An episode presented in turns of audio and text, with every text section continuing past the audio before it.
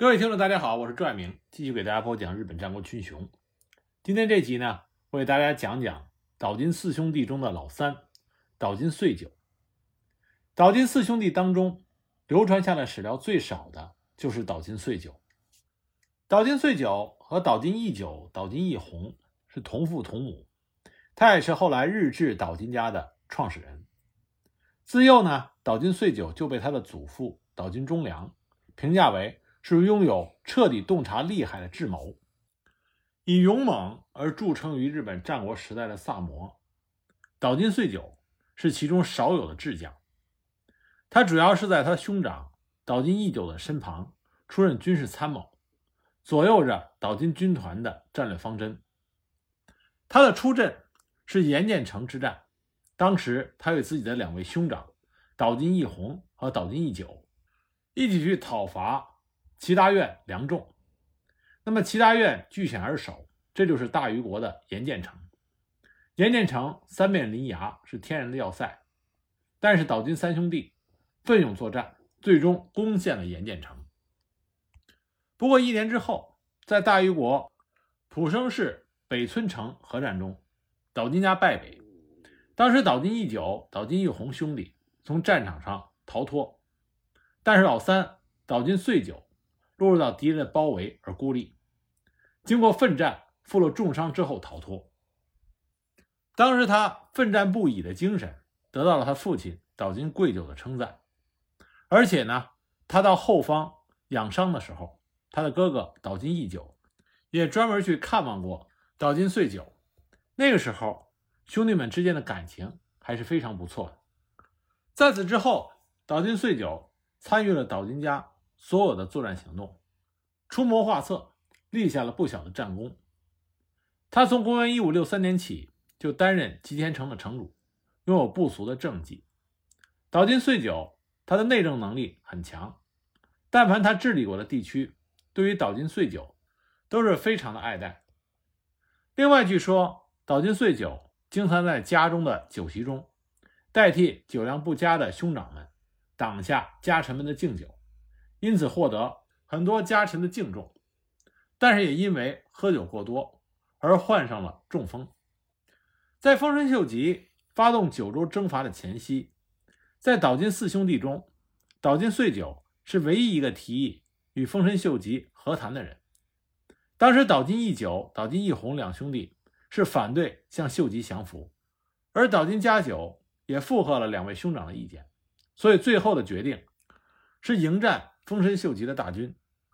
岛津穗久当时为了说服自己的兄弟们归顺丰臣秀吉，他说了一句话：“他说丰臣秀吉能从一介农民。”成为天下人，一定有其过人之处，但他这个理由并不能说服岛津义久和岛津义弘。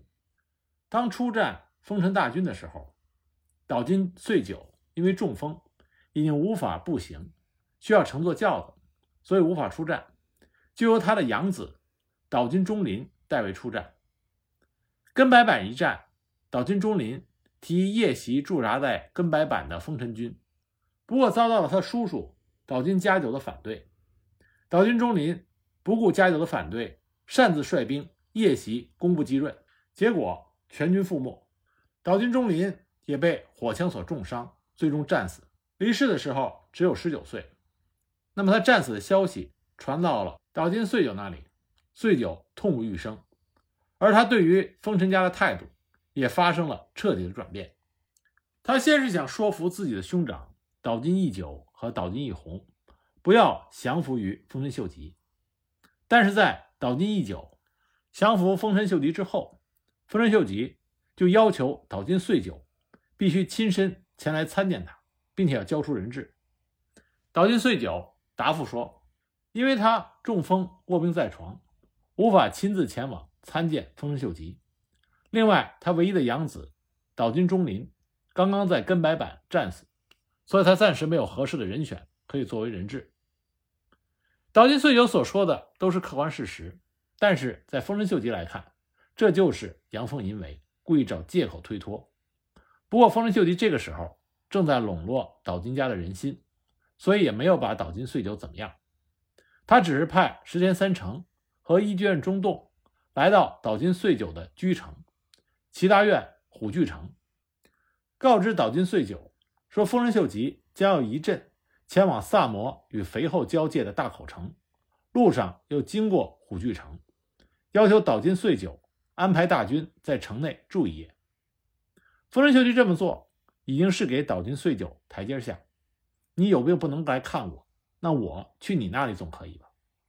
没想到岛津穗久回答的非常强硬，他告诉石田三成和伊集院中栋，虎踞城中房屋甚少，无法容纳大军进驻，也没有办法提供与关白殿下身份相应的食宿条件。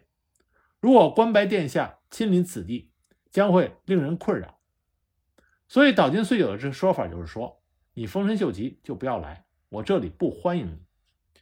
但丰臣秀吉也没有动怒啊，你既然不希望我去，我也就不去了。丰臣秀吉决定绕道鹤田，前往大口城。丰臣秀吉一阵前往大口城，虽然不进虎踞城，但是要从齐大院的领地经过。在经过齐大院西部的山崎村的时候，有人从山坡上向丰臣秀吉所乘坐的轿子。射箭，一连射了六支，明显是有意所为。事后查明，射箭的人正是岛津穗久的家臣本田五郎左卫门。岛津穗久自然说：“我不知道这件事情，这是本田五郎左卫门的擅自行动。”但是岛津穗久是不是真的不知道这件事情，就要画一个问号了。而且，就算他真的不知道，他也有御下不严、安保不利的责任。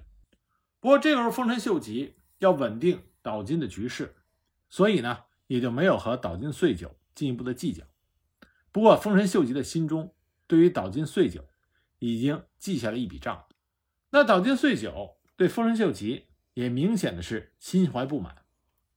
岛津义久的降服虽然使得岛津家没有了存亡的危机，但是岛津家内部存在着为数不少的不满分子。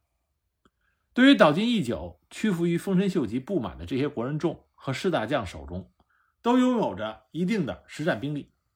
他们把希望寄托在称病而不去拜见丰臣秀吉的岛津穗久的身上。那么之后呢，就爆发了美北一揆。美北一揆导致了岛津穗久的死。不过岛津穗久并没有参与美北一揆。那么关于岛津穗久。和美北一揆的关系有两种截然不同的说法。那么第一种说法呢，是说岛津穗久对丰臣秀吉心怀不满，因此就指使岛津家其他对丰臣秀吉心怀不满的分子发动了美北一揆。另外一种说法是认为，岛津家归顺秀吉的初期，家中仍然存在不少对丰臣秀吉反感的家臣。岛津岁久为了稳定岛津家的内部。所以就策划了这次暴动，以集合岛津家中绝大部分不满秀吉的势力，并加以扫除，为岛津家创造有利的议和条件。后世的萨摩武士也因为非常尊敬岛津穗久这种不惜为主家牺牲生命的这种态度，所以在旧萨摩藩的军事学校中，岛津穗久比他的兄长岛津义弘更加受到崇拜。那美美一揆到底是怎么一回事呢？美北氏本来是甘富氏的一族，后来美北氏参加了岛津家一方，任地头直。公元一五八零年，在向阳义阳讨伐岛津氏的合战中，岛津氏全国动员，美北氏也有参加，并且立下战功，因此美北氏在岛津家的地位有所提升。后来他的家主美北国坚是岛津氏家臣团中比较有名的家臣，在岛津氏北征的时候。曾经率领岛津家的水军，那正是因为美北国坚是岛津家水军中的重要将领。那么，公元一五九二年六月，在丰臣秀吉出兵朝鲜的时候，美北国坚就以为水军出征做准备为借口，留在了肥后国伪北军的佐夫。六月十五日，在丰臣秀吉发动远征朝鲜，加藤清正开始出征的时候，那么因为不满丰臣秀吉。给九州百姓施加重税，美北国坚和其他几位岛津家的重要家臣，率领七百人的反抗军，再加上农民，总计两千多人，发动了大规模的国人一揆。美北一揆军首先攻下了左福城，接着又进攻八代城。当时驻扎在明户屋的岛津义久听到这个消息，惊愕不已。那么以左福城为据点的时候，安田弥右兵卫等人跑来左福城，声称要加入一揆军，还带来酒菜表示诚意。美北国间于是就举办酒宴表示欢迎。结果安田弥右卫门在酒宴中敬酒的时候，接近美北国间，将其刺死。当然，刺客安田弥右卫门后来也被杀。美北国间一死，一揆军群龙无首。举事三天之后就被镇压，美北国间的首级被放在明户屋城的海边暴晒，美北一族也全部被处死。值得一提的是，美北一揆是当时日本国内唯一的反对丰臣秀吉出兵朝鲜的运动，也是日本战国史最后一次大规模的国人一揆，所以具有极为重要的历史地位。而且正是因为美北一揆，岛津军。在参加战阵的时候迟到，所以岛津义弘被其他的将领嘲讽为日本第一的迟阵。那么也正是因为美北一揆，让丰臣秀吉对岛津家更加的不信任，所以他派前野长政和细川悠斋前去岛津岭彻底的减地，并且很快丰臣秀吉得知，在美北一揆中有三百名岛津岁久的家臣参与了叛乱，而在之前。丰臣秀吉专门点名让岛津岁久参加对朝鲜的出兵，可是岛津岁久以生病的理由没有出阵。两件事加在一起，再加上之前的旧怨，丰臣秀吉就给岛津义久下令，让他诛杀自己的弟弟岛津岁久。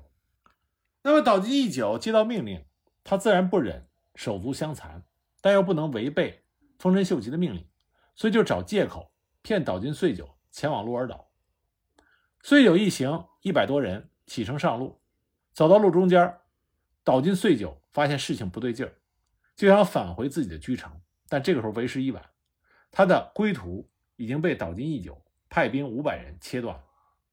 那么岛津穗久只好逃到鹰岛的吉野台地，匆忙的布阵。那义久的部队对岁久的部下发起了进攻，在人数上，岛津岁久。处于绝对的劣势，所以寡不敌众。一看事已至此，岛津岁久当时就想自杀，但是因为他患病已久，身体虚弱，竟然无力切腹。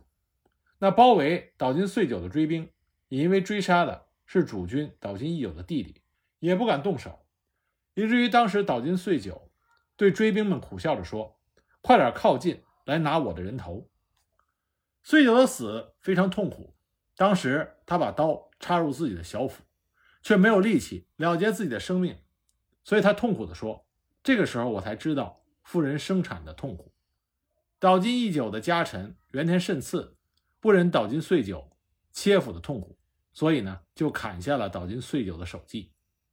岛津岁久死的时候享年五十六岁。那也正是因为岛津岁久临终前所说的那句话，他自尽地点的那块石头被称为玉石亚。是孕妇的守护神，因为岛津岁久颇受爱戴，所以在他自杀身亡之后，一共二十七名家臣一起殉死。而岛津义久派来的追兵，当时也把刀枪丢弃在地，跪地泣不成声。而他的直属部队其他院众，更是在得到他遇害消息之后，以三千兵力守城，对抗丰臣秀吉。岛津岁久死后。他的首级被送往京都，被放在桥上暴晒，同时被丰臣秀吉昭告天下为天下的大罪人。不过之后呢，被岛津忠长将首级盗出，首级后来葬在了净福寺。岛津岁久死后，岛津家中所有的不满分子被一扫而光。那么，之所以我们现在一种普遍认识，认为这是岛津岁久的计策，让岛津家中不满秀吉的人尽数的投靠于他。最终被一网打尽，也就是说，岛津岁久牺牲了他自己的生命和名誉，来使得岛津氏得以存续。那么，支撑这一论断的证据是来自于后来发现的岛津岁久的遗书。在他的遗书里写着：“我因为中风而不能服侍太阁殿下，没有什么好让人羡慕的。身为家臣，就该尽家臣本分，并贯彻武士道，对兄长引功交战，绝无此事。也正因为如此，岛津穗久此后成为萨摩藩志士的偶像。他代表的是萨摩人永不低头的那种精神。